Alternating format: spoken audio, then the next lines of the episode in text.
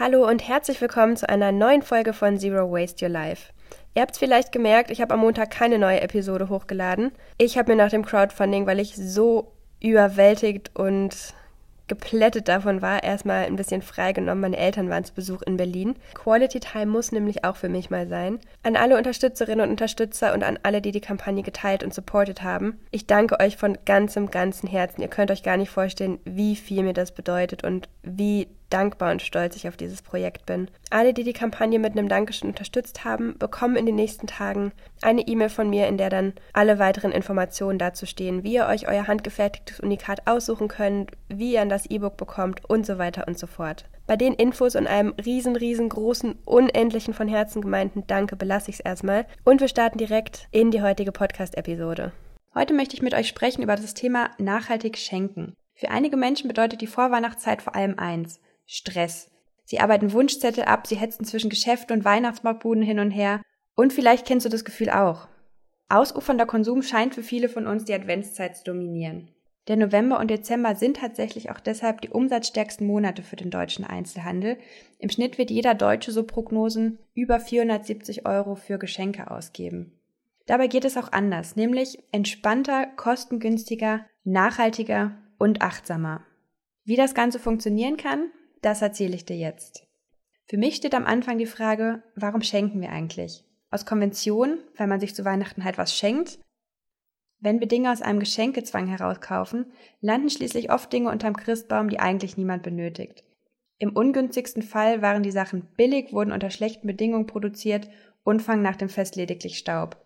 Da lohnt sich meiner Meinung nach die Frage, schenken wir, um unseren Lieben von Herzen eine Freude zu bereiten und Worüber würde sich der oder die Beschenkte ganz ehrlich freuen und was kann die Person gerade wirklich gebrauchen?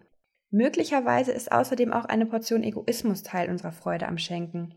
Ich habe neulich eine Publikation gelesen von Stefan Klein, der schreibt, Großzügigkeit mache Menschen glücklicher als Knauserigkeit beim Schenken. Das heißt, je mehr wir geben, desto glücklicher sind wir auch. Und wie heißt es so schön, wer gibt, wird gegeben.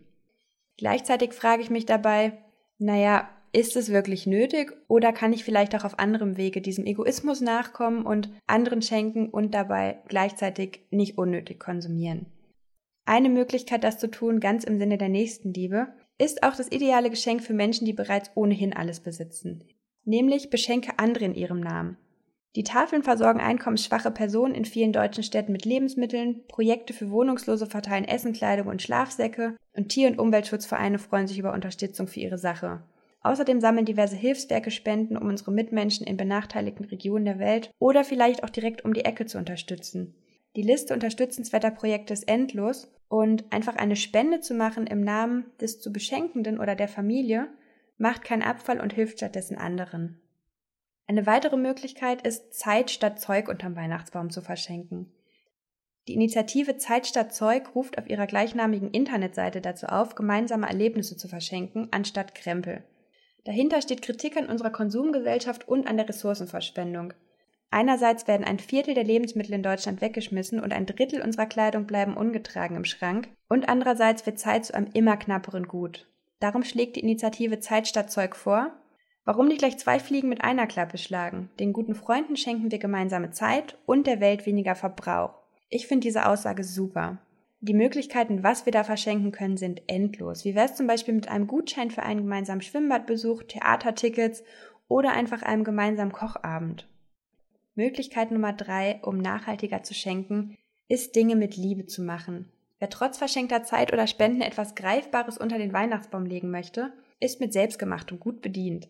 Zu fast jedem Anlass eine schöne Geschenkidee sind zum Beispiel Kleinigkeiten wie Kräuteröle, Pralinen oder Liköre. Die sind schnell und mit einfachen Zutaten gezaubert und Rezepte dazu gibt's im Internet oder in entsprechenden Büchern, die du dir ausleihen kannst, zuhauf. Sind deine Liebsten gerade auf Diät? Dann sind vielleicht Seifen, Badekugeln oder Körpercremes eine Möglichkeit, denn auch die sind schnell gemacht und die Zutaten für einige der Rezepte hast du vielleicht ohnehin schon im Vorratsschrank stehen. Außerdem sind selbst hergestellte Körperprodukte günstiger in der Herstellung und die Inhaltsstoffe sind umweltverträglich und noch ein weiteres und diese selbstgemachten Sachen wirken hübsch verpackt, zum Beispiel in wiederverwerteten Einmachgläsern, ziemlich, ziemlich edel und schöner als irgendein in Plastik verpacktes Duschgel oder ein Billigparfüm. Zugegeben ist wahrscheinlich nicht jeder von euch ein Fan vom selbermachen. Meine Devise lautet da, wer sich bewusst dafür entscheidet, Sachgeschenke zu machen, kann auch dabei noch Gutes tun. Auf Basaren in Gemeinden oder in der Nachbarschaft und im Internet verkaufen Privatpersonen Selbstgemachtes, oft sogar für einen guten Zweck. Nachhaltige Geschenkideen, die du auch im Einzelhandel kaufen kannst, sind praktische Dinge, die dem Beschenkten helfen, Abfall zu vermeiden, wie zum Beispiel ein Mehrweg-Kaffeebecher oder eine Bambuszahnbürste. Auch bei der Geschenkverpackung lassen sich Abfall und Geld sparen. Selbstgemachte Gutscheine mit einem leuchtenden Stift auf brauner Pappe sehen tatsächlich echt schick aus und anstatt von Geschenkpapier und Kräuselband sehen auch Zeitungspapier und wiederverwendete Bänder ziemlich cool aus. Ein Tipp schon mal fürs nächste Jahr Weihnachten. Wahrscheinlich bekommst du trotzdem einige Geschenke, die in ganz regulärem Geschenkpapier mit Glitzerzeug und was auch immer verpackt sind. Pack sie möglichst vorsichtig aus und bitte auch deine Verwandten, Freunde und Bekannten das zu tun. Auf diese Weise kannst du die Verpackungsmaterialien nämlich einfach weiterverwenden, indem du sie entweder glatt streichst oder sie sogar noch aufbügelst, danach sehen sie wieder aus wie neu. Einen weiteren Hinweis möchte ich dir und euch noch zum Thema Schenken mit auf den Weg geben. So schön das Schenken und Beschenkt werden auch ist. Anstatt zu konsumieren, sollten wir uns auf den Geist der Weihnacht besinnen. Wenn du Christin oder Christ bist, dann weißt du, die Adventszeit kündigt die Geburt Jesu an. Wir sollen uns bereit machen für etwas Großes. Danach feiern wir die Weihnacht, also eine heilige, bedeutungsvolle Nacht. Christen glauben, in jener Nacht wurde Jesus geboren. In einem Stall, gebettet auf Stroh, ganz ohne Luxus. Jesus hat den Menschen gelehrt von der Liebe. Christen glauben daran, dass die heiligen drei Könige dem Stern folgten und die frohe Botschaft wie ein Licht in die Welt trugen. Und ganz unabhängig, ob oder woran du selbst glaubst, finde ich, auch wir sollten Licht und Liebe dieser Tage verbreiten. Im Idealfall tun wir das natürlich an möglichst vielen Tagen im Jahr. Trotzdem finde ich, dass gerade die Advents- und Weihnachtszeit nochmal eine besonders schöne Gelegenheit ist, das nochmal mit einem ganz besonderen Fokus zu tun. Es geht in der Advents- und Weihnachtszeit nicht allein um Punsch und um Präsente. Was zählt, ist die Nächstenliebe.